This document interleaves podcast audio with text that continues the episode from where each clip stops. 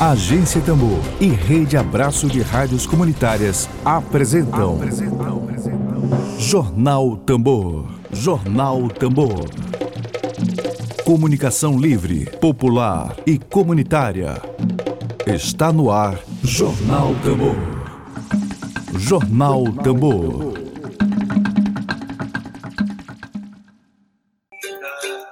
Bom dia, bom dia, bom dia para você. Hoje é segunda-feira, dia 22 de março de 2021.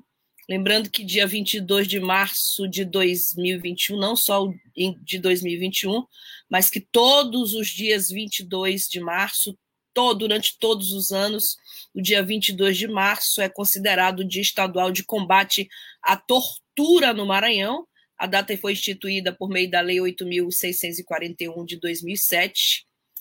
É, é uma data que lembra e que precisa lembrar, sob pena de que mais atentados à nossa Constituição continuem sendo cometidos, é preciso se lembrar que dia 22 de março de 2007, o artista popular Jeremias Pereira da Silva gerou foi torturado até a morte por policiais militares. Gerou foi o nosso Jorge Floyd maranhense. E hoje nós vamos debater no nosso quadro de entrevistas Dedos e Prosas e Prosa, vamos daqui a pouco conversar sobre tortura, sobre o Dia Estadual de Combate à Tortura e sobre esses temas lamentavelmente, tão atuais no Brasil de hoje. Bom, vamos aos destaques desta segunda-feira, 22 de março de 2021. Dedo de prosa. Dedo de prosa.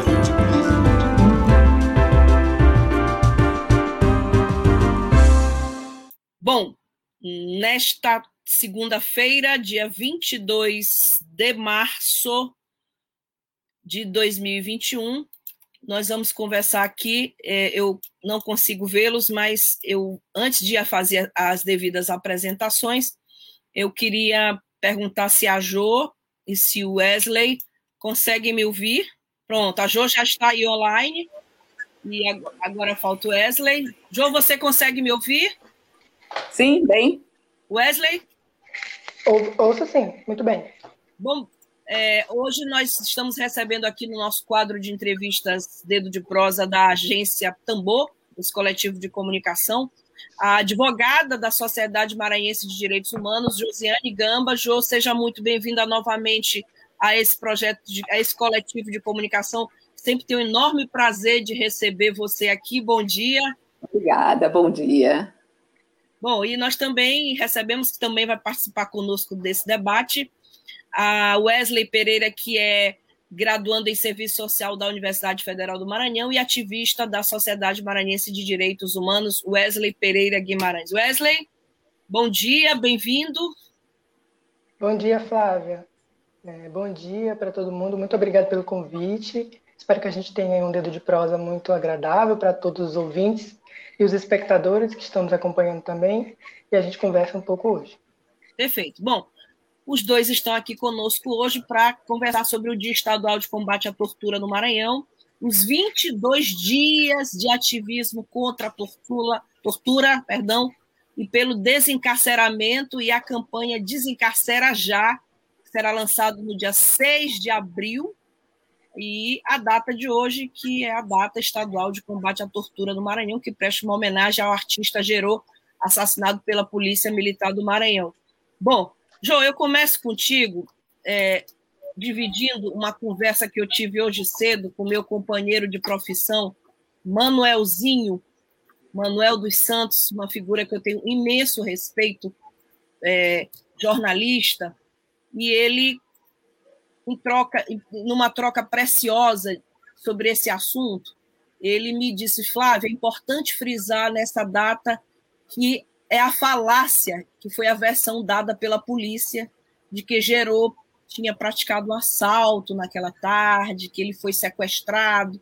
É, ele, foi, ele foi sequestrado lá dentro do prédio da Assembleia Legislativa para receber um corretivo, se é que a gente se permite dizer esse tipo de palavra aqui num projeto de comunicação como o nosso, né? porque o gabinete militar tinha acusado o Gerô de organizar uma bagunça, mas houve uma versão corrente de que é preciso lembrar, porque tem muitas gerações que não conhecem essa história, e acusado de ter praticado um assalto. Então, eu começo com a Jo, Wesley pode complementar, se possível. Eu começo contigo sobre as versões recorrentes da, das polícias e do aparato de segurança pública para justificar o injustificável. É, é, sempre uma versão mentirosa, uma versão, uma fake news que é divulgada, e essa prática da tortura está sempre associada a esse tipo de argumento, ou somente quando o, o no caso, o caso, a, a, o fato ele obtém uma repercussão muito grande?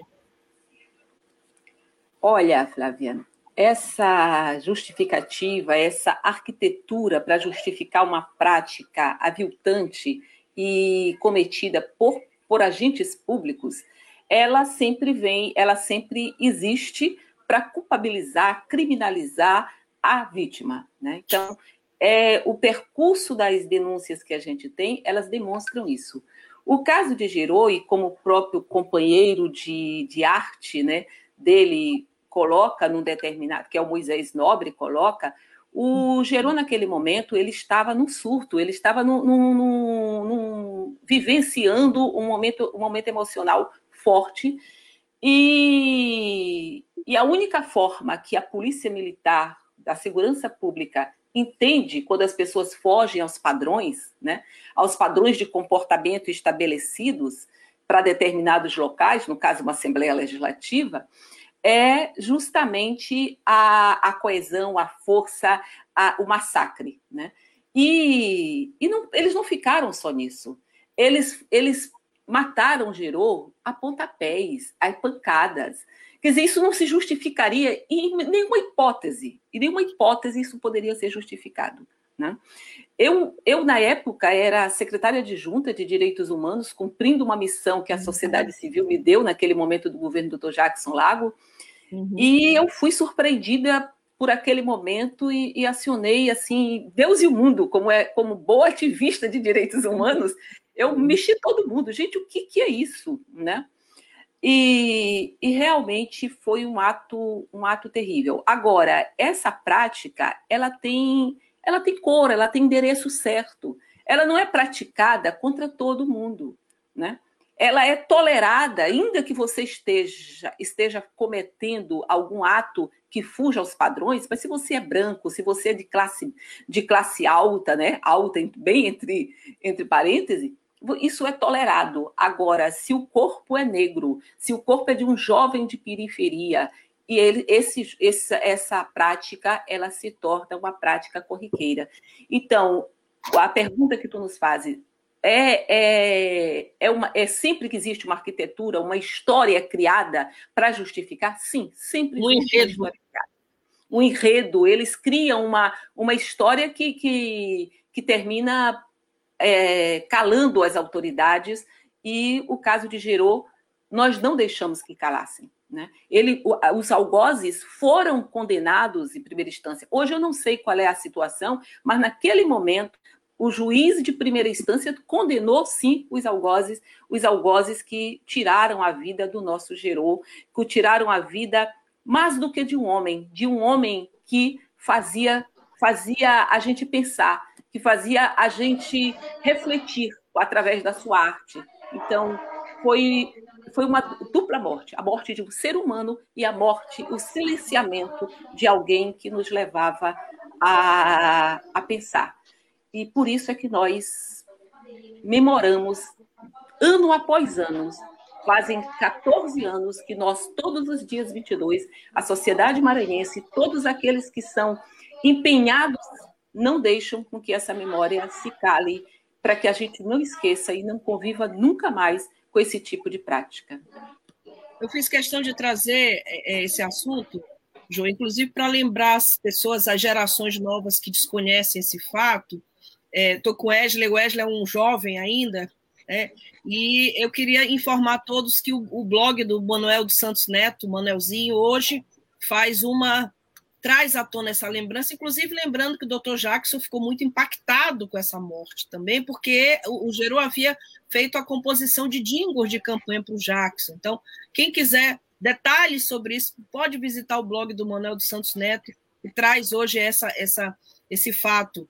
Bom, Wesley, é, eu falei de, ainda há pouco da necessidade das gerações novas conhecerem esse fato, é, entenderem os mecanismos desse aparato de truculência, esse aparato de truculência que age. E eu queria te ouvir agora, como jovem, qual é a idade do Wesley? Eu tenho 24 anos. 24 anos, olha só. Como é importante para nós da Tambor a gente ter um, um militante de 24 anos hoje aqui, que na época tinha o quê? 24, 2007, Jô? Não sou, nunca fui boa 10 de anos, tinha 10, 10 anos. 10 anos de idade. Poder levar isso para a geração dele, como a Lívia, que tem 21 anos, que está aqui na operação técnica. Wesley, é, eu queria agora um pouco trazendo o assunto tortura, mas trazendo um pouco para a tua história de vida. Uh, queria que tu falasse um pouquinho para nós sobre a tua teu ingresso na militância em favor dos direitos humanos na sociedade maranhense, a importância da participação do jovem nesse tema. É, então, Flávia, é, eu, desde muito novo, é, senti a necessidade de entender um pouco mais sobre essas questões, né? Porque vim de um bairro de periferia, sou um jovem negro, mas assim, essas relações, essas identidades, a gente se reconhece no processo, né? Uhum. Não, não é simples, não é fácil, inclusive a gente entender como funciona o racismo no nosso, no nosso país e como ele se opera no dia a dia. Né? Então, a minha formação em serviço social, que eu sou estudante ainda hoje, lá pela UFMA, ela me abriu muitos conhecimentos, né? Me fez perceber essas relações é, cotidianas que a gente vivencia, que são relações de opressão e de subalternidade que são próprias desse sistema que a gente vive sabe? O sistema capitalista mesmo, que tem a classe trabalhadora como um objeto de exploração, né? um objeto de opressão. Então, a gente consegue ir identificando isso ao longo do processo, do nosso autoconhecimento também. Então, no, meu, no decorrer do, da, da minha graduação, é, eu sempre tive muito interesse por direitos humanos, por entender um pouco mais né, essa participação e essa luta, da importância de que ela tinha é, na nossa sociedade, para a gente avançar também enquanto sociedade. E aí, por isso, é, eu ingressei na Sociedade Maranhense de Direitos Humanos enquanto estagiário. Né? É, estagiário é, no meu estágio obrigatório da universidade. E minha caminhada até aqui foi de muito aprendizado. Né? A CNDH ela me proporcionou é, conhecer mais sobre direitos humanos e me engajar nesses processos de luta. Acho que isso é importante para a juventude hoje também a gente falando aqui sobre Dia Estadual de Combate à Tortura, é muito importante que a gente conheça a nossa história, para que a gente não repita. É, eu acho que a gente, na verdade, é muito mal resolvido com muitas das nossas dores, é, com a escravidão, com ditadura militar. Né? A gente não debate, a gente não discute, existe um medo que paira sobre falar sobre isso. E aí, isso gera o que a gente vê hoje em dia de defesa de torturadores, de defesa de, de uma volta de ditadura militar. Acho que é importante que a juventude também se engaje. É importante que a juventude conheça a história, para que a gente não repita a história. A gente precisa avançar e não voltar para trás. Eu acho que é inadmissível que a gente aceite tantos retrocessos. A gente precisa se colocar à frente de luta, porque é importante que a gente se posicione. Né? A gente não viveu na época da ditadura militar, mas a gente conhece as dores que, essa, que esse regime causou milhares de pessoas, milhares de militantes. Então a gente precisa reconhecer esse papel e caminhar, né, para a construção, inclusive, de uma outra sociedade, um modelo de sociedade livre de opressões. acho que o, o grande, a grande luta revolucionária é essa. Quando a gente avança e consegue construir um outro modelo de sociedade fora desse sistema capitalista. Perfeito. Jô, a gente vive no Brasil atual marcado por escritórios do crime, gabinetes de ódio, é, flexibilização do acesso a, a armas. Isso aí, em ampassando, se a gente for começar a citar, a gente nem, nem consegue ter tempo suficiente para te entrevistar. É, é, há pouco tempo eu li esse livro aqui, A República das Milícias, que é um livro muito bom de um jornalista, e é do núcleo de pesquisa é, violência na USP, é, dos esquadrões de morte à era Bolsonaro. É um livrão, sabe? É um livro, é um livro reportagem. E, uhum. a, e lá é citado, inclusive, é, sobre a pandemia na tortura. Eu estou lendo aqui que a Sociedade de Direitos Humanos divulgou o relatório Pandemia da, da Tortura no Cárcere, que foi realizado pela Pastoral Carcerária, dizendo que nos casos, nesse, em plena pandemia, os casos de tortura aumentaram 60% nos presídios brasileiros. Aí depois veio o, o, STF legislou em torno disso, o Faquin é, restri, restringiu as operações policiais em comunidades.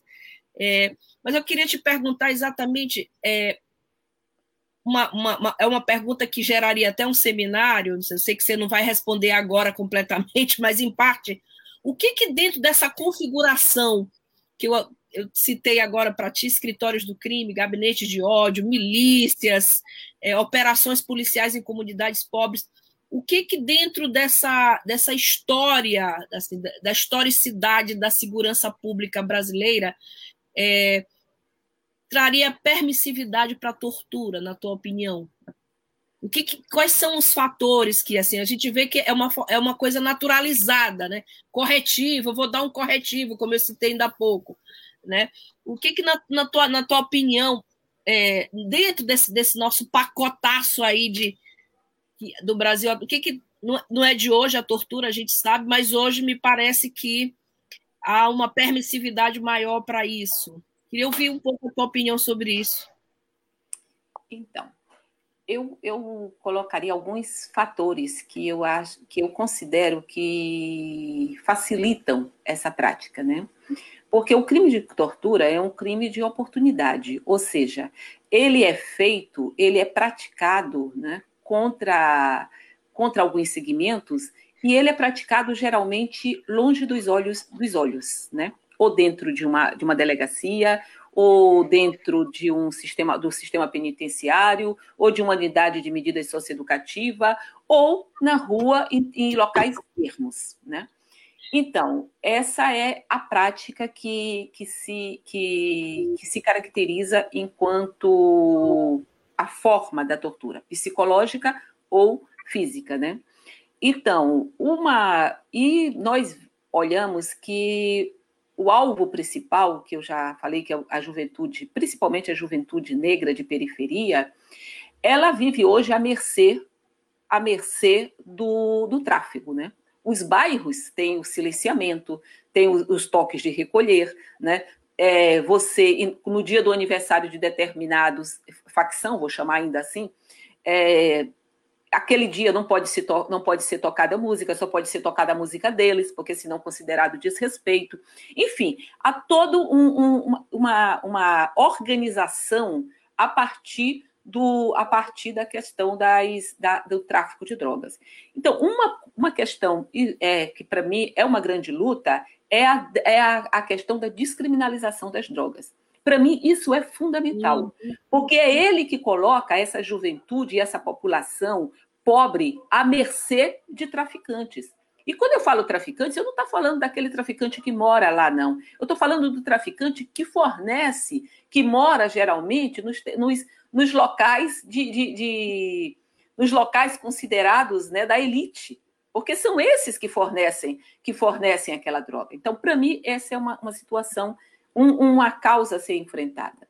A outra causa que para mim é, é, fundamental, que também seja, é a questão da cultura do, da cultura do nosso sistema judiciário. Né? E do nosso sistema judiciário, eu falo realmente do, do, da figura do defensor público passando pelo Ministério Público e chegando ao juiz. A maioria das pessoas que passaram por audiências de, de custódia, e foi mais da metade, e ficaram presas, né? É sobre uma é, é sobre uma, uma justificativa de garantia da ordem. Agora, ninguém diz que ordem é essa. A legislação brasileira deixa a subjetividade dos juízes, dos, dos operadores de justiça, dizer o que é, que é ordem. Né? Então, nesse sentido, é preciso que haja uma legislação de, especificando isso. Isso não pode ser subjetivo. Não pode ser subjetivo porque a carga cultural de preconceito, de preconceito, de homofobia, de xenofobia e de tudo que for das bias várias que existem, está dentro é. desse, de, desse juiz, desse promotor e desse, e desse defensor público que às vezes se silencia também. É o nosso maior força, ainda, ainda é a defensoria pública, mas nem por isso deixa de silenciar. Dos casos que nós pesquisamos, Flávia, só para tu ver, dos casos que nós pesquisamos Sim. durante sete meses, né?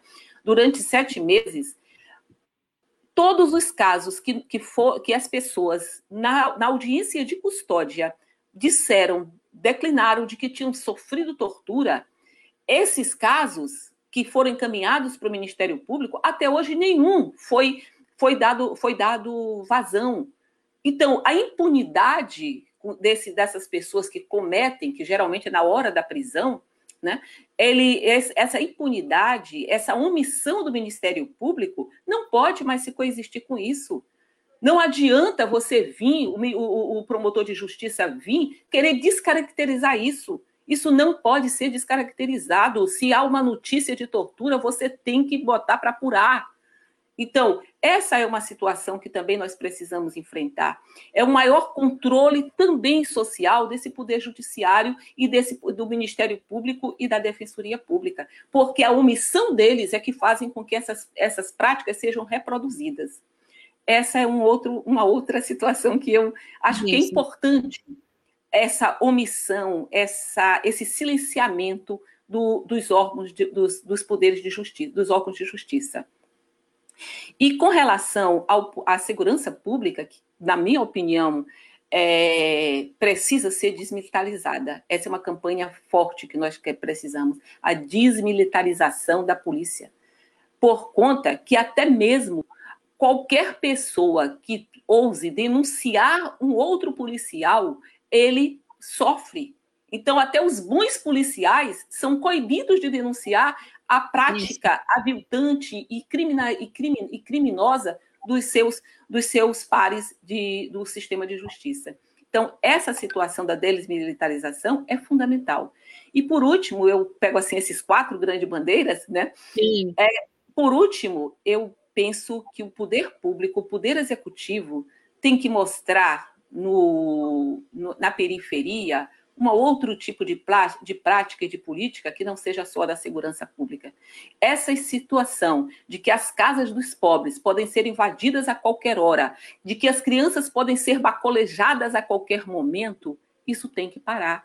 Basta. Essa lógica tem que chegar é arte para essa, essa turma, tem que chegar educação, tem que chegar educação tanto formal como não formal. E com isso, nós não podemos não podemos calar e silenciar diante de toda a situação que nós estamos vivenciando hoje em termos de Brasil, né? onde até a internet, as crianças foram agora, as, os estudantes agora não têm mais a, a, a internet. Então, essa prática não pode mais existir. Educação, saúde, arte, arte, como diz o nosso Joãozinho Ribeiro, nós vamos vencer essa luta é com, é com a, o afeto da arte.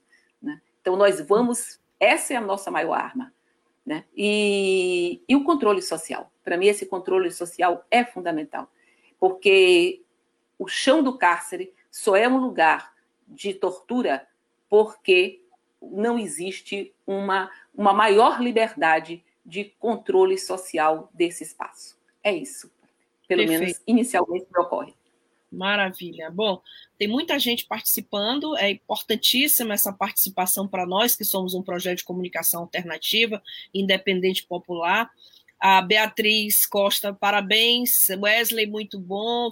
O Edilani também fala que o Wesley, futuro brilhante pela frente. É, o Everton Castelo Branco, ele lembra que tem um caso do Robério, né? O caso Robério, torturado para confessar o crime dos meninos emasculados sendo que ele era inocente. E a Maria Inês Pinheiro Pereira Pinheiro diz: por isso, muito importante o trabalho de conscientização das entidades da sociedade civil sobre as diversas torturas ainda existentes na sociedade. Parabéns, Sociedade Maranhense de Direitos Humanos, pela ação dos 22 dias de ativismo contra a tortura. Bom, essa é uma dúvida que algumas pessoas me perguntaram, Wesley. Peraí, não entendi. Por que 22 dias de ativismo e não 23 e não 24? É, porque, o que, que há de simbólico nesses 22 dias, Wesley? Flávia, então, os 22 dias são pelo, pelo marco, realmente, que foi o, o assassinato do Gerô e que se hum. tornou depois o Dia Estadual de Combate à Tortura no dia 22 de março. Sim. Então, foi do, é do dia 1 até o dia, o dia 22, né? Então, são 22 dias de ativismo. A CMDH, é, colocando nas redes sociais, levantando debates sobre o tema da tortura e também do encarceramento, né? Que a gente vê que tem muitas relações. A, a fala de Jô é, deixa isso muito claro, inclusive de como a tortura continua operando em grande medida dentro do sistema carcerário. Né? Então, esses 22 dias são decorrência disso, né? É, para a gente debater, para a gente discutir, é, em decorrência da pandemia de Covid-19, tudo ficou nesse meio virtual, né? Então, usando as nossas redes sociais para divulgar lives, pequenos vídeos, cards, que tratem da temática, que levantem a discussão. E aí, culminando nesse dia 22, que é o Dia Estadual de Combate à Tortura. Certo. Jô, é, o, último relatório, eu não sei se eu estou atualizada, né, mas a gente tem um relatório aqui da sociedade é, de 2019 sobre pesquisa de audiências de custódia. Vamos falar agora sobre desencarceramento, né? Vamos, já estamos falando de tortura, agora de desencarceramento. É, esse relatório consta que audiências de custódia foram registrados 48 relatos nas audiências de, de, de custódia. Isso em 2019, já teve, já teve, nós já tivemos aqui um monte de no, notícia nova, lamentavelmente, a gaiola da tortura aqui. Recebemos essa notícia aqui da gaiola da tortura no município, eu não lembro qual foi o município, é, teve um município aqui, é, deixa eu ver aqui. Bom, esse relatório consta que foram 48 relatório, relatos de tortura em audiências de custódia. Não há, na tua opinião, uma, um, muito, muito, uma quantidade muito ainda inexpressiva de audiências de custódia sendo realizadas, embora eu saiba que, pela, pelas informações que algumas estão sendo realizadas de forma remota. Mas aqui no Maranhão, porque a gente tem um percentual de presos que aguardam julgamento que é bem grande. E, e, e, é outro problema, é um, um, uma, um dos fatores. Como tu fazes uma fala muito interessante, tu fazes um desenho bem amplo de tudo, queria te perguntar sobre audiências de custódia. É um instrumento muito importante, valioso, mas que eu queria que tu me corrigisse se eu estiver errada. Não há muito um número muito inexpressivo de audiências de custódia, pelo menos aqui no Maranhão? Olha, em 2020, por conta da questão da hum. pandemia, ah. foi nos informado de que teriam sido suspensas. Agora, essa nossa pesquisa, ela pesquisou apenas sete meses. Sete né? meses, ah, tá. Sete meses. Ela, ela foi uma pesquisa realizada durante sete meses. Hum. E foi que nós detectamos que o que nós queríamos verificar era quem era preso, sobre que circunstância era preso, que entra uhum. a questão do, do da, da ordem, né? da manutenção da ordem, essa é a grande justificativa pessoa tenha ou não antecedentes, se uhum. o juiz considerar a, a, que a ordem foi ameaçada, essa pessoa pode ficar presa pela, uhum. pela pesquisa que nós fizemos. Uhum. E, e a questão das, das, notícias de tortura que naquelas audiências foram foram foram declaradas, né? Sim. E nesse sentido, era nós queríamos ver o que se faz com essa com essa com estas notícias. E apenas uma parte delas é remetida para o Ministério Público, e mesmo essa parte remetida para o Ministério Público, nós não temos conhecimento, já reiteradas vezes, já solicitamos do Ministério Público Estadual informações sobre o que foi feito com essas notícias e não, e não nos foram colocadas. Agora, com relação a audiências de custódia, o que eu gostaria também de frisar é que a nossa grande luta para que houvesse audiência de custódia é para que o preso fosse apresentado a uma autoridade judicial para que verificasse a sua integridade física e psicológica. Né? Então, modo virtual não é a audiência de custódia que nós defendemos, que nós pedimos. Né? É um fase de conta. É, você vai olhar simplesmente a, a, a, coerência ou não da prisão, se ela tem ou não fundamento legal. Mas o fim da audiência, o fim, a finalidade da audiência de custódia era verificar a integridade física do preso ou psicológica Sim. do preso. Então, com isso, quem se submete a fazer, a, quem se submete digo, Ministério Público, Defensoria Pública e Poder Judiciário, que se submete a fazer audiência de custódia à distância, né, de forma virtual, está fazendo de conta que está fazendo audiência de custódia, né? Não está verificando a finalidade, não está cumprindo a finalidade principal, que é justamente a evitar que torturas sejam, sejam uma prática disseminada e recorrente dentro do, das prisões das prisões em flagrante. E depois as audiências de custódia, elas também só só analisam os casos das prisões em flagrante, né? É, ah, essa situação. É, é, a, gente, como, a, a, gente, como jornalista aqui no Maranhão, sente muita falta de, de, de dados. Né? Por exemplo, o Ministério Público que citaste agora, ele possui um núcleo de prevenção da tortura, mas a gente não tem acesso, não tem. Eu, eu tentei pesquisar até para enriquecer esse debate com vocês. Fui lá no Ministério Público, núcleo de prevenção à tortura, para saber se a gente tem isso, o monitoramento desses casos de tortura, porque o Ministério Público, né, acho, creio que deve, deva ter mais facilidade de acesso a esses dados do que nós jornalistas, né? E não tem, nós temos só links com legislação, documentos, tem até nota da própria Sociedade de Defesa dos Direitos Humanos, mas não há, de fato, números em que a gente possa fazer uma matéria com confiabilidade. Infelizmente, é isso. Mas, é, Wesley, ainda há pouco uma, entrou alguém aqui na nossa transmissão falando é, que a, a, existem pessoas que defendem o torturador Che Guevara, enfim, uma pessoa acho que entrou por engano aqui no canal. E eu estou lendo aqui que o, muitas, a, a importância de, da realização desse trabalho da, de conscientização da sociedade. A, a Maria Inês Pinheiro fala sobre o trabalho de conscientização que a Sociedade de, de, de Defesa dos Direitos Humanos faz aqui.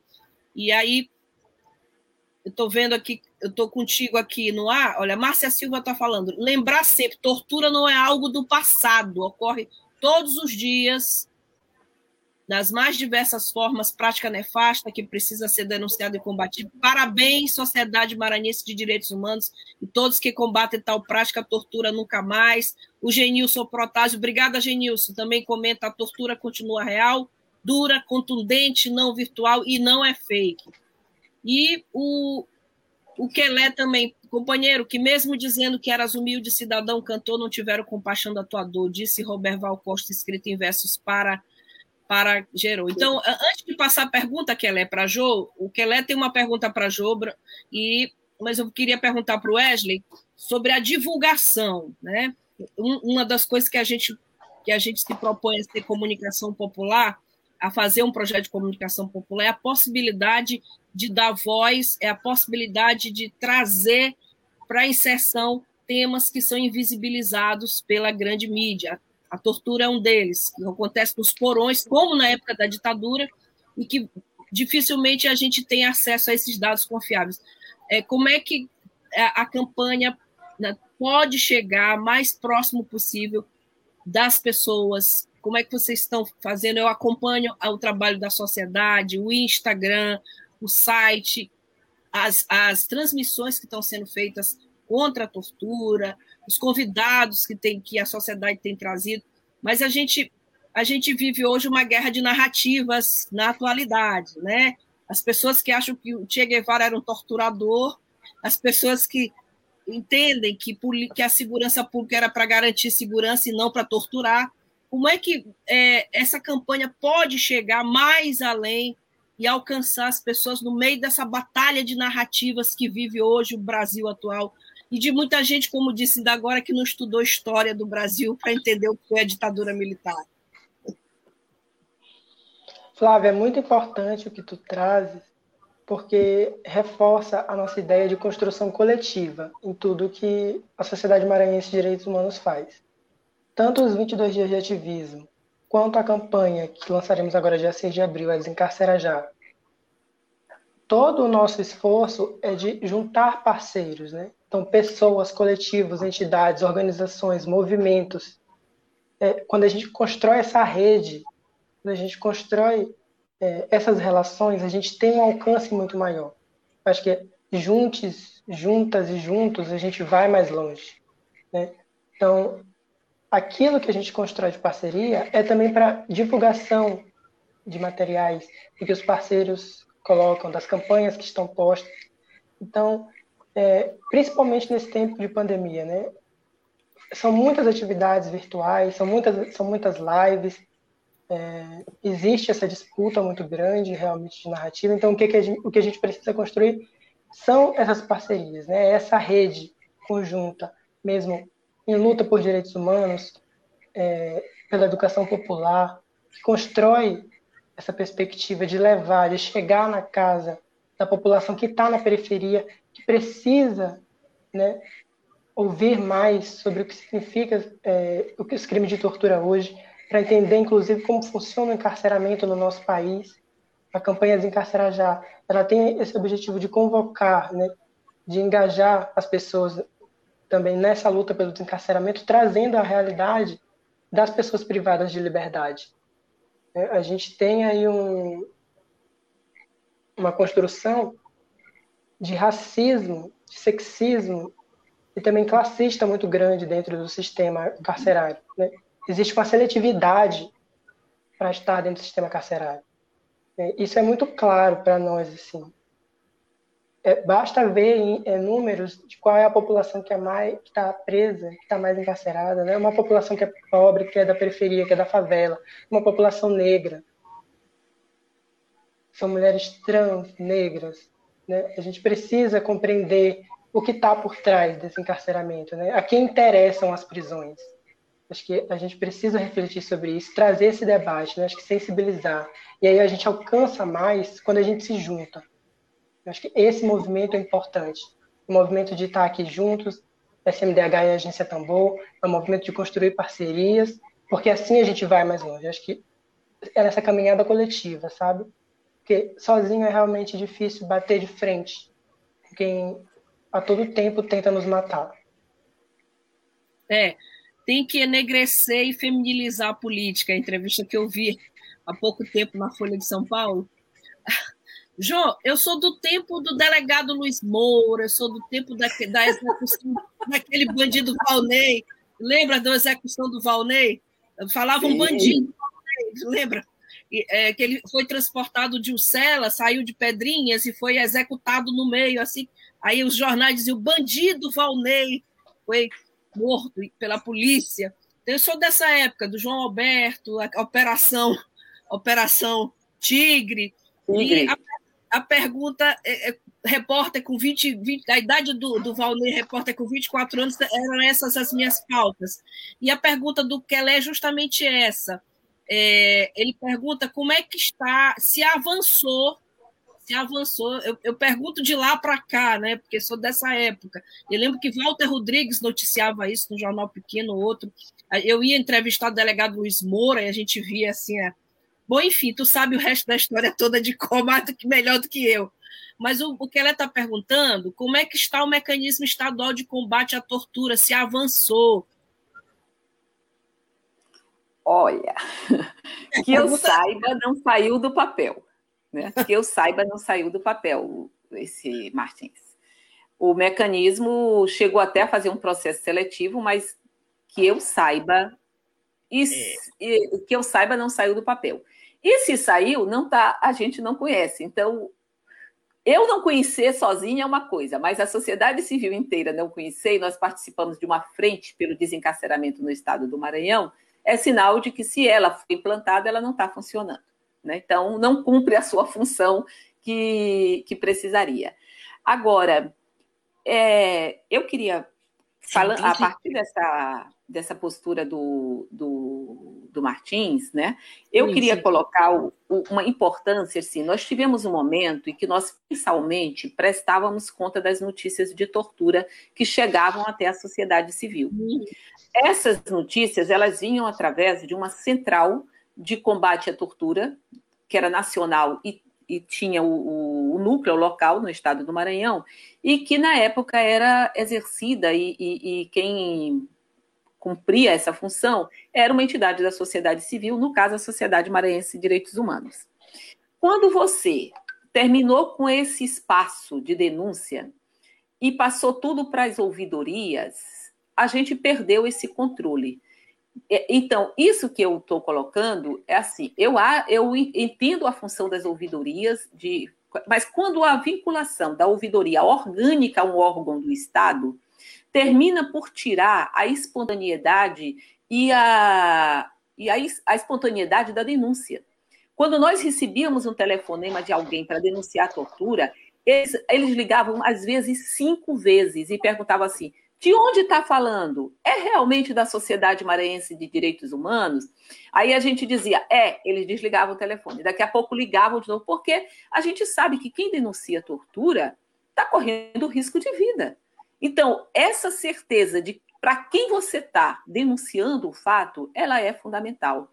Então, nesse sentido, eu acho que é o espaço que nós precisamos resgatar, né? Que é o espaço onde as pessoas tenham mais autonomia, autonomia, mais segurança, mais a certeza de que não serão, é, de que a sua, o seu anonimato não será revelado, entendeu? Então, nesse sentido eu considero que o que se perdeu de dados daquele período para cá, que eu não lembro qual foi a época que fechou a, a central, mas ela é um, uma falta, faz muita falta, porque com isso a gente não, não, não consegue ter os números exatos, os, os números exatos, porque ninguém, nenhum espaço vai vai registrar casos de tortura. Quem deveria registrar é as audiências de custódia, que no caso das prisões em flagrantes. Aqueles que são torturados e soltos, aí a gente não teria nem, não teve nem condições. Um caso recente que teve daquele daqui no interior do estado do Maranhão, que um, um, um trabalhador rural foi espancado, né, foi torturado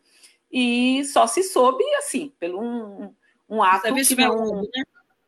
É, é, vítima do velado, exatamente. Sim. Bom, é, o Simão pergunta, Sirineu, quem é o responsável por esse trabalho hoje? Hein, Simão, qual é o. É, tu, tu, te referes a que exatamente? Ao que Jô está falando? Bom, vamos, vamos, vamos ver se o Simão se manifesta. É, a Elisângela Araújo comenta a Sociedade Maranhense de Direitos Humanos está de parabéns com suas falas. O Dia Estadual de Combate à Tortura no Maranhão. A Lúcia Ferraz, antirracista, comenta parabéns a todos da agência Tambor e diz que é importante o debate, temos que sair da ignorância, adquirir conhecimento para defender nossos direitos. Estamos vivendo uma guerra do Covid, fome, temos um presidente sem a menor capacidade e sensibilidade com o povo brasileiro. Infelizmente, eu tenho que concordar contigo 100%. E a Morane Coelho, obrigada, Morane, muito nos honra por estar hoje aqui participando. Diz que gerou, deixou um legado importante para que a cultura a cultura não foi valorizada pelas autoridades maranhenses. Cadê o nome de Gerô na Praça dos Poetas? É bem lembrado, Morani. Bem lembrado, viu? Não adianta a Assembleia fazer sessão para lembrar isso, né? Aquela sessão na, na, Assembleia Legislativa. Não adianta, tá, a gente quer mais, a gente quer muito mais do que isso. Bom, o Simão pergunta: quem monitora, Jô, esses dados hoje? Olha, o que chega, né, Simão? Porque o que chega deve ser, deve ser, a gente não, não temos, deve estar todos na ouvidoria dos direitos humanos, né? Que é que deveria ser responsável. Agora, é preciso que chegue até lá, né? E, no, e esse aí entra a questão que eu falei. A, a, quando você coloca uma, isso dentro de uma secretaria de Estado, você já tem um certo fator inibidor, né? Então, eu acho que isso é termina que a gente perde muito dos dados por conta disso, porque não tem um canal onde as pessoas possam é, denunciar a notícia de tortura com confiança, né? Não estou falando que a ouvidoria não é de confiança, mas para a população ela não, não a, a, população torturada, aquele que foi torturado ou que viu a tortura, tem um pouco de receio de, de, de denunciar isso. E nós, jornalistas, também, né? Com também certeza. a ausência de dados para escrever sobre o assunto. Bom, é, o Simão lembra que a tortura já é transmitida ao vivo pelas redes sociais e meios diferentes de comunicação, em alguns casos, lamentavelmente. Bom, a gente chegou ao nosso tempo, infelizmente. A, aqui o perfil no YouTube, o canal do YouTube da Sociedade em Defesa da Vida está lembrando a todos e a todas que amanhã acontece o Café com Direitos Humanos com o tema Desencarcera Já, Saúde Mental no Cárcere, vai ao ar na página lá do Facebook da Sociedade Maranhense de Defesa dos Direitos Humanos, é, às 16 horas. Então, bem lembrado aqui, a assessoria aqui, bem lembrada.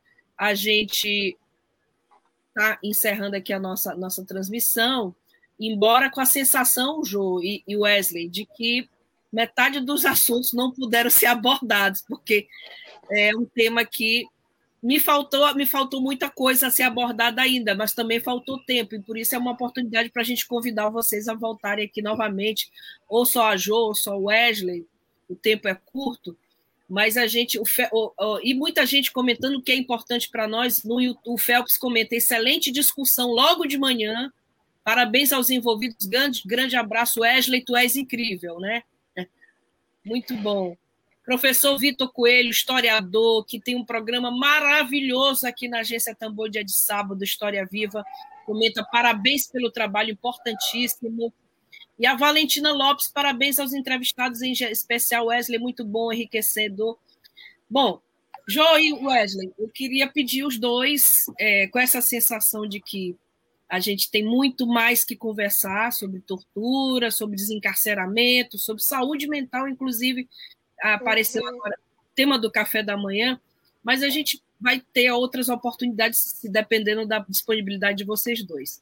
Bom, queria pedir a cada um essa mensagem final, essas considerações finais que ficam para os nossos ouvintes, lembrando que daqui a pouco já já você vai poder ouvir na íntegra o áudio dessa entrevista no Spotify, na plataforma é, Tamborcast, lá do Spotify, estou vendo o Edson, estou lembrando que a garotada anda com fone de ouvido para todo canto, então é importante pegar essa entrevista e levar e compartilhar o máximo. Já somos alternativa, comunicação alternativa independente, precisamos desse apoio. E o Gerô, lembra o que ela é? Lembra também Magno Cruz, que fez ecoar a luta da tortura. Sem dúvida nenhuma. Morane Coelho diz: parabéns, excelente debate. Wilka Priscila Campos, Wesley, você é incrível. Hum. É, Joe Wesley, diz a Elane Araújo, Joe Wesley, muito boa explanação sobre um tema tão importante. Bom, Joe e Wesley, queria pedir aos dois as considerações finais. Wesley, você pode começar a deixar essa mensagem para nós, é, para todos os nossos ouvintes. Obrigado, Flávia. Eu que agradeço pelo convite. É muito importante é, o trabalho que a agência Tambo tem de uma comunicação popular, alternativa, é, que é feita por nós e para nós. Isso é muito importante, né? fortalecer esses movimentos. É, a Sociedade Maranhense de Direitos Humanos, ela convida é, todos os ouvintes e aqueles que estão nos assistindo agora a seguir a página da SMDH nas redes sociais, SMDH Vida, no Instagram, no YouTube, no Twitter, smdh.vida no Facebook, porque por lá a gente divulga as nossas ações, a gente compartilha é, o que a gente vem fazendo e é importante a participação. Né? Deixo aqui registrado a importância do Café com Direitos Humanos de amanhã, que fala sobre saúde mental no cárcere. É um tema que é pouco discutido é, em nível de sociedade em geral. E o próprio tema do cárcere, do que acontece naquele espaço. Né? Acredito que por isso tenha tanta importância a campanha Desencarcerar Já nesse momento, principalmente. A gente lança ela ela dia 6 de abril, ela tem um período de duração de seis meses, vai até o dia 2 de outubro, com a finalização em memória ao massacre do Carandiru, que aconteceu em 1992, no dia 2 de outubro. E isso faz com que a gente aumente as discussões sobre encarceramento, né? que a gente fale sobre isso mais abertamente, para saber realmente assim ouvir a população, engajar as pessoas. A gente se sente mais seguro realmente sendo, a exemplo, o terceiro país no ranking de população carcerária no mundo. A gente só fica atrás dos Estados Unidos e da China. Então, esse número altíssimo de pessoas encarceradas faz a gente se sentir mais seguro no dia a dia? Tem realmente impactado nisso? Então, esses debates são importantes da gente se fazer para entender a lógica do encarceramento, do porquê ele acontece. Né? Essa forma é, de prisão seletiva e punitivista que a gente tem hoje. Então, a campanha é um espaço também para a gente sensibilizar, dialogar sobre o que a gente tem de alternativa, sobre para onde a gente pode caminhar. Agradeço, agradeço muito o espaço, é, continuemos na luta. É, muita força para todos nós. Está é, tá sendo um momento muito difícil por conta da pandemia. É, infelizmente, muitas vidas perdidas, é, sem poder é, fazer essa despedida como a gente costumava fazer, né? Uma despedida que é, é difícil. Então, nesse momento, a gente deseja assim, força para seguirmos né? nas lutas, nas caminhadas, é, porque o desgoverno, eu realmente não sei nem como chamar, a gente não tem perspectiva nenhuma de ação do governo federal.